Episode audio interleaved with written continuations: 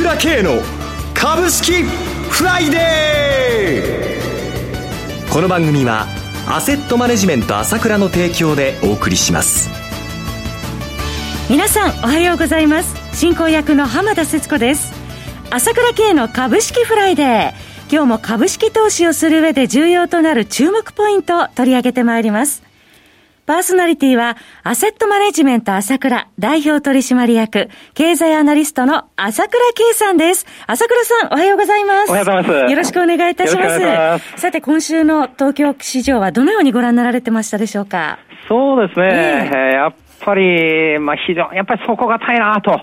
いうふうに感じましたよね。多くの人もそう思ったでしょうけれどもね。はい。まあ、先週からまあ、アメリカハイテク株の急落という影響もありましたけれども。そうですよね。えー、まあ、ナスダックがあれだけ下がってね、まあ、ダウの下げもひどかったですから、はいまあ、いつもの日本株のパターンではね、もうボロボロにまあ、なってしまうというのがいつもまでのパターンだったわけですけれども、はい、日本株も決してあの上がってないわけではないですからね、まあ、1万6000台から3月のね、2万3500円まで来たわけですから、はい、それはね、あのー、まあ、米国株の影響を受けて、もう大きく下がると言ってもおかしくはない、えー、状況だったと思うんですよね。はい、それはもうほとんど下げないじゃないですか。はい、買いたくてしょうがないわけですね、特に個人が。えー、それからもう一つは、私いつも言ってますけど、売り物がないんですよ。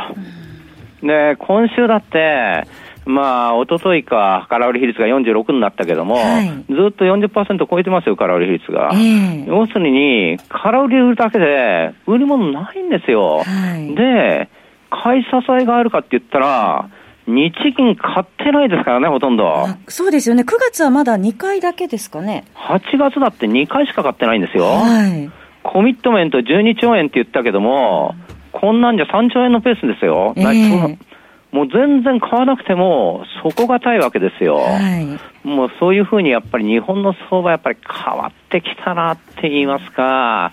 根本が日本の相場は変わってきたなということで、まあ、私いつも言ってますけど、弱気にならない方がいいよということで、まあ、いよいよここで、これだけ弱気な感じ、えー、世界的な株がちょっと波乱含みでもこうなっているということは、やはり、えー、こう、上げたい、上げるステージ、いよいよこの2万4000に向けて動くステージが、もうちょっとすると始まってくるんだなというふうに見てればいいんじゃないですかね。根底にも緩和継続の見通し、支えになっているっていうところもありますもんね。そういうことですね。この動きというのは、もう、当分変わりませんから。はい。はいそのあたりを、えー、また後ほど伺ってまいりたいと思いますけれども、はい、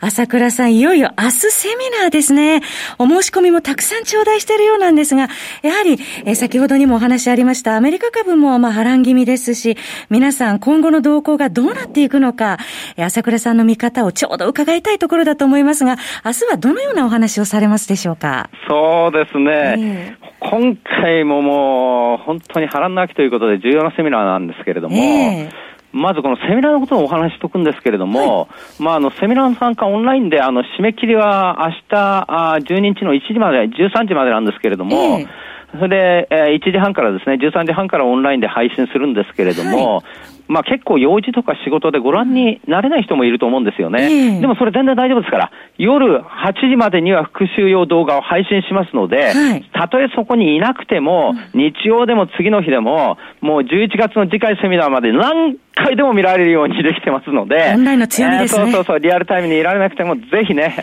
ー、撮っといていただければ見られますよということですよね。はい、えーそれで、まあね、本当、この今回の話ですけれども、やっぱりこの大統領選前にして一番今、神経質な時あと2か月ですからね、時期に入ってきたわけなんで、えー、やはりこの一番の問題は何かということで、うん、私も全部楽観してるわけではないので、はい、やっぱり重要な問題があると思います。不透明材料もあると。そうです。えー、これはセミナーで、こういうちょっと重要なもう危険材料がありますということはじっくり説明します。それから、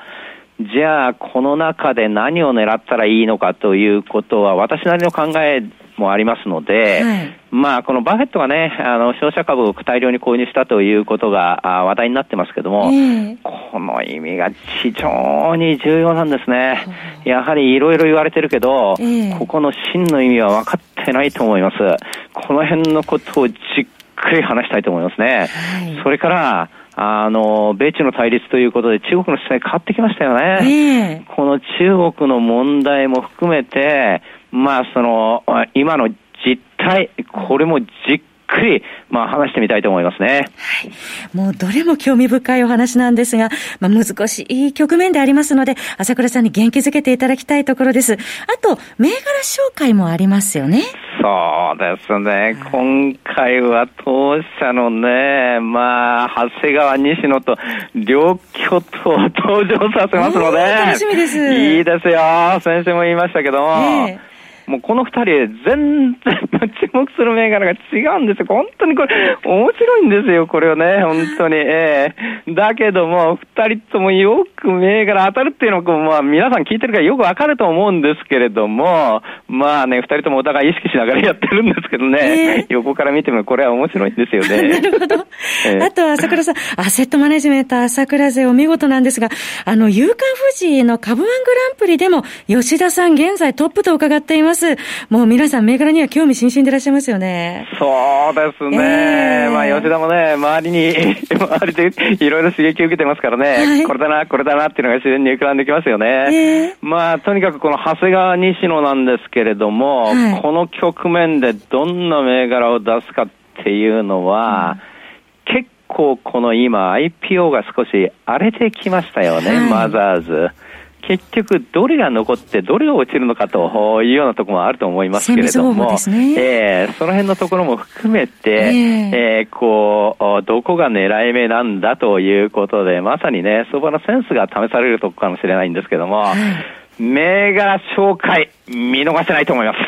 本当に楽しみになってまいりました。朝倉セミナーは朝倉さんの情報発信会社 ASK1 のホームページからお申し込みください。明日9月12日土曜日午後1時30分から午後5時までです。参加料金はリアルセミナー、オンラインセミナーどちらも税込1万3000円。原則クレジットカード決済のみとなります。クレジットカードをお持ちでない方でセミナーのご参加ご希望の方は ASK1 のフリーダイヤル0120-222-464、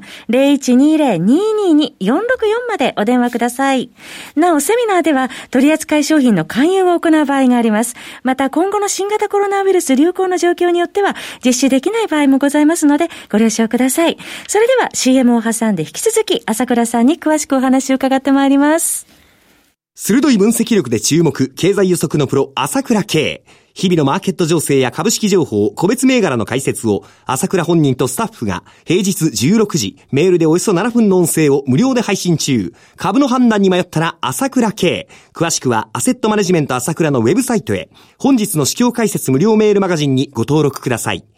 アセットマネジメント朝倉は、証券取引、金銭有価証券の予託、貸付行為は行っておりません。また、情報提供する金融商品の取引では、相場変動などにより損失を生じる恐れがあります。取引説明書、契約締結前交付書面などを十分にお読みいただき、ご理解の上お取引ください。金融商品仲介業者登録、関東財務局長金中第605号。さて、朝倉さん、今日9月11日はメジャー S q でもありますね。そうですね。はい。まあ、一応今回は落ち着いて終わるということになったと思いますよね。えー、えーまあ、今週でもトピックとしては、ソフトバンクグループのオプション取引に絡む報道など、いろいろ気になるところありましたけれどもね。ねまあ、テスラの問題とかね、ソフトバンクグループの問題がありましたけれども、えーはいまあ、ソフトバンクグループももう投資会社だということで自分で言っているわけですから、はい、まあ、その、後になってみないと、まあ、今言われていることが大量のオプションコールあ買ってるって言うんですけれども、えー、これはオプションのコールっていうのはやったことある人はわかるけど、逆言ったらゼロになっちゃうもんなんですけれども、はい、まあ、ただ、それを4000億込んでいって、それをなんていうんですかね、その、利益が4000億なのか、突っ込んだお金が4000億なのかわからないんですけれども、えー、まあ、どちらにしても、それが全部、この、利益になっちゃうとか、チャラになっちゃうとかって、そういう取引ではなく、かなりやはりヘッジって言いますか、はい、うまく組み合わせてやってることは間違いないと思いますので、えー、その一つだけ捉えてどうのこうのって言っても始まらないと思いますので、はい、これはその背景とか発表を待つまでわからないことなので、えー、まああまり気にすることはないと思いますね。一方だけ見てこうだって言っても、こっちで損したり、こっちでヘッジしたりする可能性がありますので、はい、えーで、まあ一応これ、今、相場のことを考えるとですね、えー、先ほど言いましたけども、アメリカの株がこう調整になってきたということで、はい、どちらかというと、まあやっぱり先ほども言ったように今まで上げてきてた、上げがちょっと過ぎたわけじゃないですか。えー、やっぱり調整するっていうのは、まあ当たり前の動きなんですけれども、はい、ただここで考えなきゃならないことは、先ほど言います、世界的な金融緩和はもう止めどもなく続くわけです。はい、今 FRB はさらに緩和するという姿勢でしょ。ECB だって今日また緩和って言ってるわけだから、えー、えー、この動きが続く以上は、さ簡単に相場は崩れようがないわけですよ。その中で上げすぎた株がちょっと休んじゃった場合、じゃあどうするのかということなんですけれども、私は十分ですね、日本株に目を向く可能、目が向く可能性っていうのは十分あると思いますよ。あの、先ほどお話もありました、あの、バフェットさんの、あの、商社の、そうですよね。っていうのもありましたけどもね。そうですね。もちろんそのバフェットの話というのが話題になって、えー、その商社株始めて、結局割安だということなんで、はい、目が向くということと、それから大きいのが、やっぱり政権が変わったって、変わるっていうことなんですけれども、はい、かえってこれで目が向いたっていうのが、うんあるわけですよね。次期総裁選ですね、す自民党、えー、えー、で見てても、やはり、その、菅内閣っていうのが新たにできると思うんですけれども、はい、この政策見てても、その、金融政策もそうなんですけれども、まず一旦最初にデジタル庁っていうのを、あの、上げてきたんですけれども。デジタル行政加速というね。これなんかやっぱりセンスが見えますよね。市場が思ってるものがあるじゃないですか。もう今ちょっとデジタル化しなきゃなんないとか、オンライン診療もっとやってくれとか、あの、少なくとも安倍さんが、こう、まあ、やめちゃったら次の人は、あ黒田さんでそのままこの金融緩和を続けてくれよっていうのが、市場がものすごく思ってることじゃないですか。はいそれを菅内閣っていうのが、おそらくこう、その討論会でもパンパンパンって出してきてるじゃないですか。えー、これはね、もちろん日本の投資家っていうにも受けるわけなんだけども、海外の投資家にも受けるということと、それからもう解散の可能性がすごく増え、あの、高まってきたじゃないですか。はい、これも、まあ、日本株を買うというきっかけになる可能性があるので、まさに今2万3000円でこう強がってて上に行きたいなっていう感じなんですけれどもそのきっかけにこういうこともなってですねますますこうなんていうか押し上げられていくという流れがですね日本株は始まってくると思いますね、えー、今日も朝倉さんどうもありがとうございました。私朝倉慶が代表を務めますアセットマネジメント朝倉では SBI 証券楽天証券ウェルスナビの口座開設業務を行っています。私のホームページから口座開設をしていただくと週2回無料で銘柄情報を提供するサービスがあります。ぜひご利用ください。それでは今日は週末金曜日頑張っていきましょう。